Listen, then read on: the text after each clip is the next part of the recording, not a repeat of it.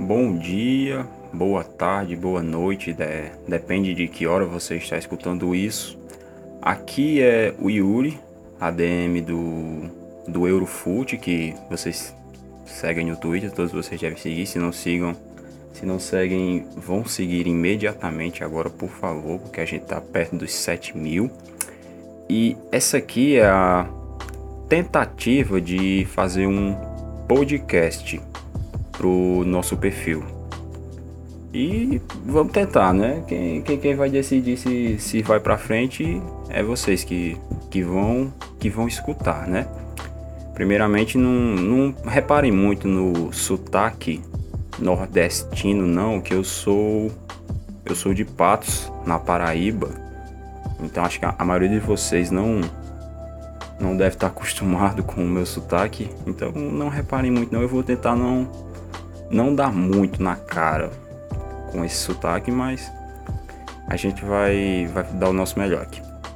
Então, eu postei lá no, no Twitter pedindo para vocês mandarem perguntas para eu selecionar algumas e responder, só para fazer o, o teste, né?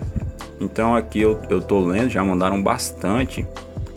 Eu tô lendo, eu tô lendo, acho que uns 20 minutos depois de eu ter tweetado então, quem mandou depois pode ser que não eu não leia. Entenderam? Pode ser que eu não leia porque eu tô lendo pouco tempo depois. Eu tô aproveitando esse domingo à noite maravilhoso que eu tenho zero coisas para fazer porque é semana de prova na faculdade, então eu tenho que estudar, já estudei bastante, já deu de estudar. Então eu vou aproveitar esse tempo para para gravar agora, né? Então vamos sem mais delongas, vamos tentar responder aqui. Primeira pergunta, aqui do Nadal Mesquida, acho que é assim, Nadal Mesquida 8. Ele pergunta: Você acha que o RB Bragantino vai ser o BSG, Bragantino Saint-Germain? Rapaz, eu não sei, eu não, não tô sabendo de nada, se tem algum shake, se tem algum, algum alguém lá do Qatar tentando comprar o Bragantino, mas seria, seria bom, né? Já imaginou? Se bem que a gente já tem o Flamengo passando vergonha na Libertadores, então a gente não precisa de um PSG para aqui para América do Sul, porque já tem o Flamengo, né, que é rico, ganha dinheiro pra porra e passa vergonha no torneio continental. Então, talvez não, não precise, mas seria legal. Agora, segunda pergunta do Emercinho. Na sua opinião, qual é o maior problema do futebol brasileiro na atualidade? Olha, cara, eu acho que não é só um, não é só um problema, acho que são vários. Assim, só se eu fosse falar sobre isso mesmo a fundo, eu ficaria o podcast todinho aqui falando. Mas falando por cima, assim, eu acho que problema na mentalidade dos, dirigentes, dos, dos dirigentes que muitas vezes acham que eles precisam de uma resposta imediata do grupo que eles estão formando. Tipo, eles querem formar um grupo agora e que agora esse grupo já dê resultado. Eles não querem galgar passo a passo. Você me entende? Eles querem já fazer o grupo e se esse grupo tem que ganhar agora. Tem que ganhar a Copa do Brasil agora, tem que ganhar o Brasileirão agora, tem que ganhar a Copa Libertadores agora. Eles não pensam no futuro. Não fazem, por exemplo, como o Liverpool. O Liverpool é um, um bom exemplo, porque o Liverpool trouxe o Klopp em 2015 e passou dois, três anos sem ganhar nada. E é o Liverpool, um dos maiores clubes do mundo. Já imaginou se eles já desistem logo de cara, demitem o Klopp? o, o time estaria do jeito que está agora, brigando pela Premier League aí, fazendo uma das melhores campanhas da história da Premier League, brigando pela Champions outro ano, outro ano seguido na semifinal da Champions. Então acho que esse é um problema grave, problema estrutural também, os estádios, os gramados nem se fala. Problema de mentalidade das torcidas que muitas vezes parece que não gostam de futebol, não gostam do clube, gostam de vencer e, claro, principalmente, problema técnico e tático. Infelizmente, a gente perde os jogadores muito cedo e os nossos técnicos parecem que a maioria não dão muita bola para a formação. Acaba que raramente a gente acaba formando um técnico bom mesmo. Então é uma gama de coisas. Se fosse falar, como eu disse, daria o podcast todo aqui. Terceira pergunta: O que acha da seleção brasileira atual? Rapaz, eu não acho que tá essa porcaria toda que muita gente fala. Sinceramente, não acho. Eu acho que poderia ter ido melhor na, na Copa do Mundo, poderia ter feito mais. Talvez se o Neymar não tivesse tido aquela lesão logo no começo do ano, passado três meses parado, se o Daniel Alves, que era um dos jogadores mais importantes da era Tite, não tivesse se machucado, ficado fora da Copa, se o Fernandinho tivesse derrubado o Lukaku, se o Hazard não tivesse no modo Deus, é, é muita coisa. Mas uma coisa que eu gosto dessa seleção brasileira atual é da competitividade, que é uma coisa que eu acho muito importante para uma seleção, para um clube, para o que, o que for no esporte, a competitividade. Primeiro, um time precisa ter capacidade de competir antes de ganhar nada, antes de ganhar qualquer coisa, ele tem que primeiro conseguir competir. E essa seleção brasileira consegue competir, coisa que com o Dunga a gente não conseguia. Com alguns trabalhos anteriores aí a gente não conseguia nem competir.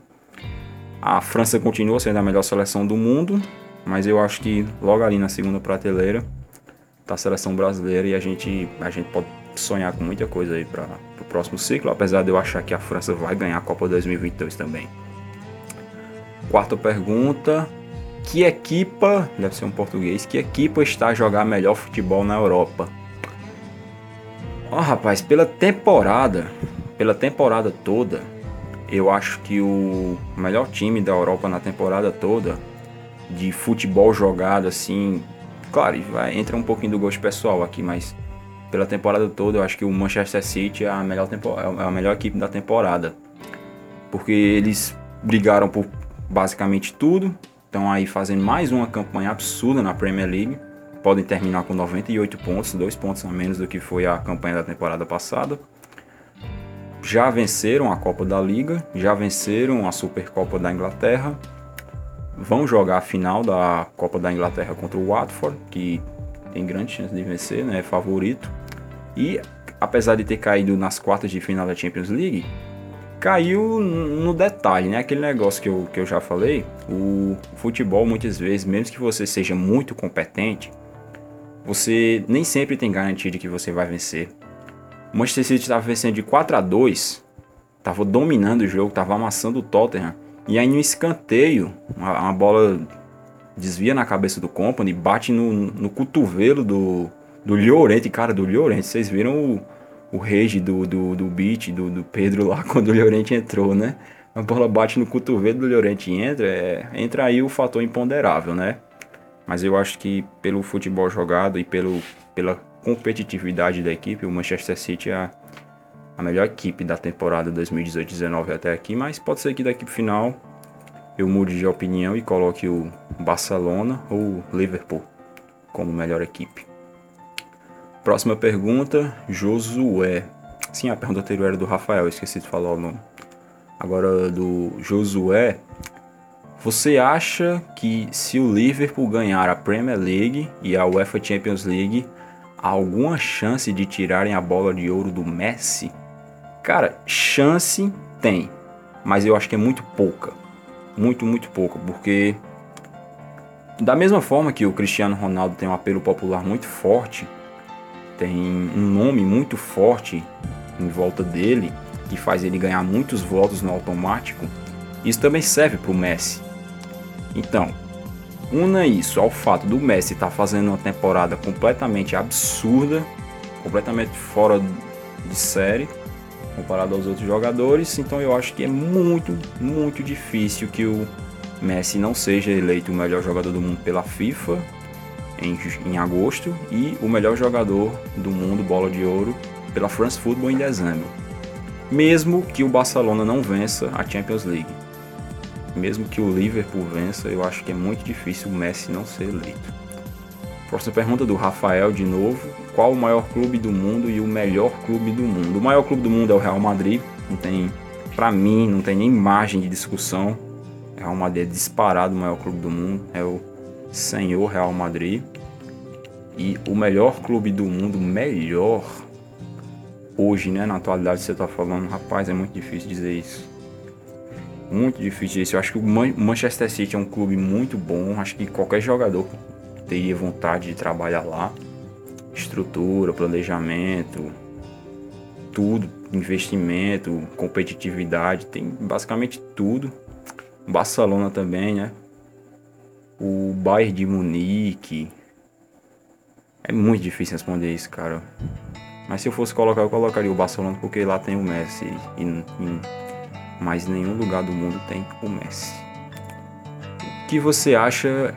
Outra pergunta aqui do Bacigalupo02. Vocês têm uns nomes de usuários que, nossa. O que, o que você acha dessa Premier League? Tanto dos dois times brigando pelo título quanto da briga pelo G4. Rapaz, eu já disse isso lá na, no, no Eurofoot. Eu acho que essa Premier League é a melhor Premier League da década, ou uma das melhores, né? Porque também teve aquela Premier League de 13, 14, aquela Premier League de 11 e 12 que foram muito boas, mas essa agora, 18 19, talvez seja a melhor da década, porque como você falou, tá tendo uma briga absurda pelo título, que talvez seja a maior briga da história da Premier League pelo título, que é entre o Manchester City e o Liverpool. E também está tendo uma briga muito boa pelo G4, apesar de que essa briga pelo G4 está sendo um pouco feia, porque parece que ninguém quer ganhar, né? Às vezes passa a sensação de que ninguém quer ir para Champions, todo mundo perdendo, todo mundo tropeçando, perdendo para time de baixo da tabela, perdendo para time de cima. Quando tem confronto direto eles empatam. Parece que ninguém quer ir para Champions, né? Parece que os ingleses estão cansando de levar porrada na Champions e parece que ninguém quer ir, mas a briga tá muito boa. Eu acho que essa Premier League, sinceramente, é para mim a melhor da década. Próxima pergunta do Emercinho, de novo. Para você, quais são os melhores jogadores do planeta atualmente? Do goleiro ao centroavante. Nossa, cara. Cara, essa, essa pergunta é muito difícil de responder assim num podcast, porque eu teria que pensar. Então eu vou ficar devendo essa para você, mas depois eu depois eu respondo. Se o podcast vingar for para frente, eu posso fazer um para falar sobre isso. Próxima pergunta do Cito Feng. Ó, oh, tá vendo os, os nomes de usuário de vocês? Meu Deus.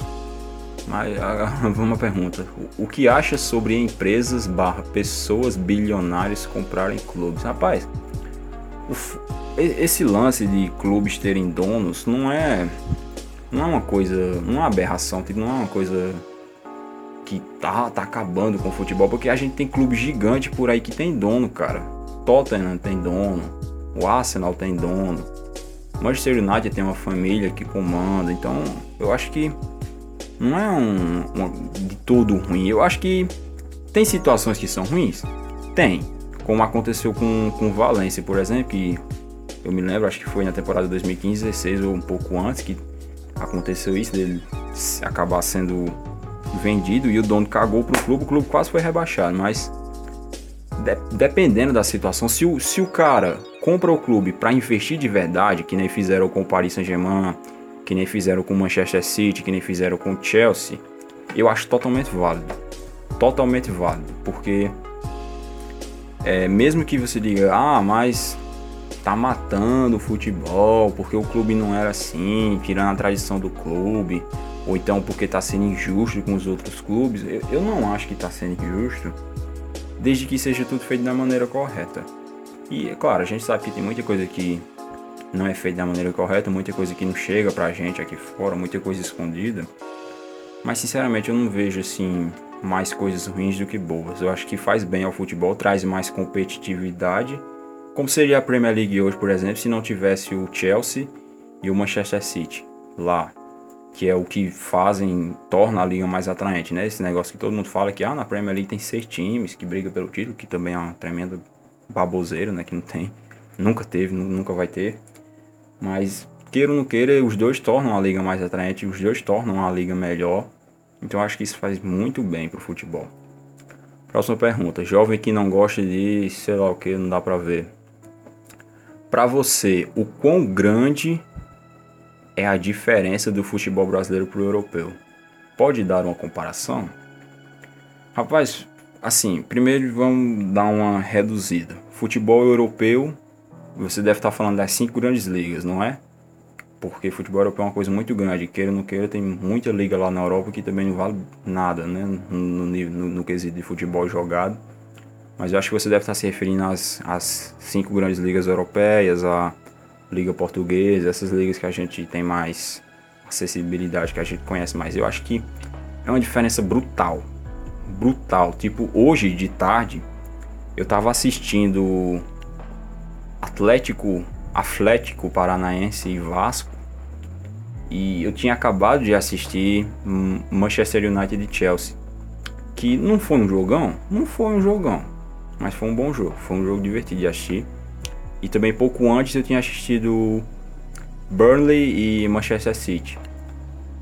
E uma coisa que me salta muito os olhos, primeiro a velocidade da bola, que mesmo no gramado sintético do Atlético, a bola ainda se enrola muito mais devagar, vai de um lado para o outro do campo, de um jogador para o outro mais, mais devagar do que na elite europeia. E as, os posicionamentos dos jogadores, tipo, o futebol na elite, ele acontece num espaço muito pequeno do campo. Muito pequeno. Fica todo mundo amontoado ali, todo mundo compactado ali naquele pequeno espaço, que às vezes passa a sensação de que o campo é menor. Às vezes você pensa, poxa, lá na Europa será que os campos são menores? Porque os caras ficam tudo compactado e mesmo a, o, o, jogo com muita intensidade, mudando de local o tempo inteiro, uma hora tá aqui, outra hora tá ali, outra hora tá ali, mas tipo as linhas, os jogadores eles vão acompanhando. Aquela compactação ela vai se movendo de um lado para o outro dentro do campo. Mas no futebol brasileiro e no sul-americano aqui no geral, às vezes fica um negócio, fica tipo a defesa lá atrás, o meio lá no meio e o ataque lá no ataque. Fica três faixas assim do, do campo separado e fica uma coisa bizarra, tá ligado? Fica fica estranho. Aí fica o, o, o zagueiro tentando ligar a bola direto pro atacante sem, sem, sem passar no meio fica o meio querendo ligar a bola direto lá pro ponta sem, sem levar a bola até ele, dando aqueles balão. É uma coisa terrível, sabe? Tipo, eu, eu só assisto futebol brasileiro ainda por causa do Flamengo, que é o meu time de infância que eu sempre torci, mas às vezes é duro. Próxima pergunta: por que alguns gigantes adormecem? Milan Inter, por exemplo, por má administração. Não tem muito o que falar sobre isso, é simplesmente uma administração. Quem, quem acha que o dinheiro é infinito, quem acha que não, porque aqui é gigante, porque não sei o quê, porque ah, pensa que só a marca vai dar certo, só a marca vai manter o time lá no topo, dá errado. Péssima administração pode destruir qualquer coisa. Até o Real Madrid pode acabar acontecendo isso se, se acabar sendo mal administrado. Próxima pergunta. Quem você acha que avança a final da Champions? Eu acho que vai ser Liverpool e Tottenham.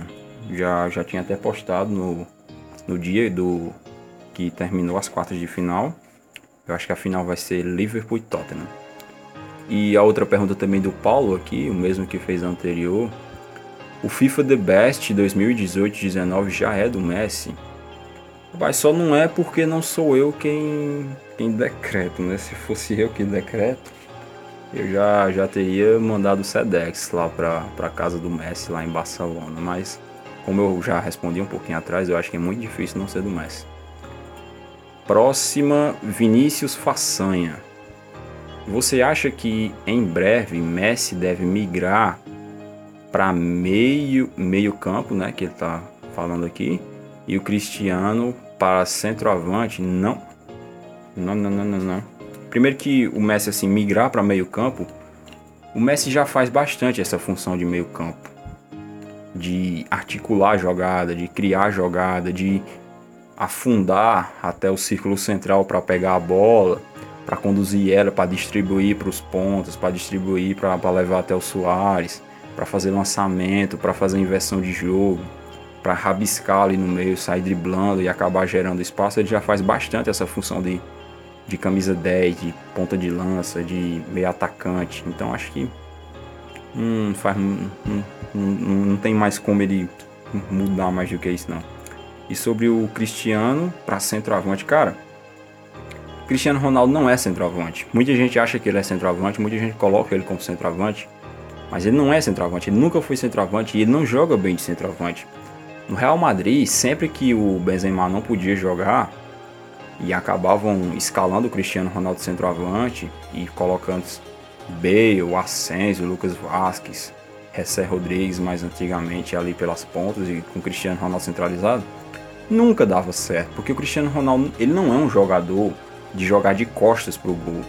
Ele não é um jogador de fazer pivô, ele não é um jogador de ficar enfiado entre os dois zagueiros. Ele é um jogador de receber a bola, ele gosta de receber aquela bola caindo da esquerda para dentro e quando a bola tá em uma das laterais, ele gosta de atacar a área e induzir a movimentação dos defensores para conseguir atacar a bola sozinho e marcar o gol, que ele é mestre em fazer isso. E ganhar no alto também, porque o cara tem a impulsão e uma, e uma cabeçada absurda, né? Mas ele precisa do centroavante, do cara que é o centroavante mesmo, como era o Benzema no Real Madrid e como é agora o Mandzukic na Juventus, porque ele não é o cara de segurar zagueiro, ele não é o cara de fazer pivô, ele não é o cara de jogar de costas, ele não é o cara de ficar ali trombando, de arrumar o espaço através do físico, do corpo, ele não é esse cara. Então ele precisa de um centroavante para jogar com ele para poder dividir esse espaço ali dentro da área e poder fazer o melhor que ele tem, que é a definição.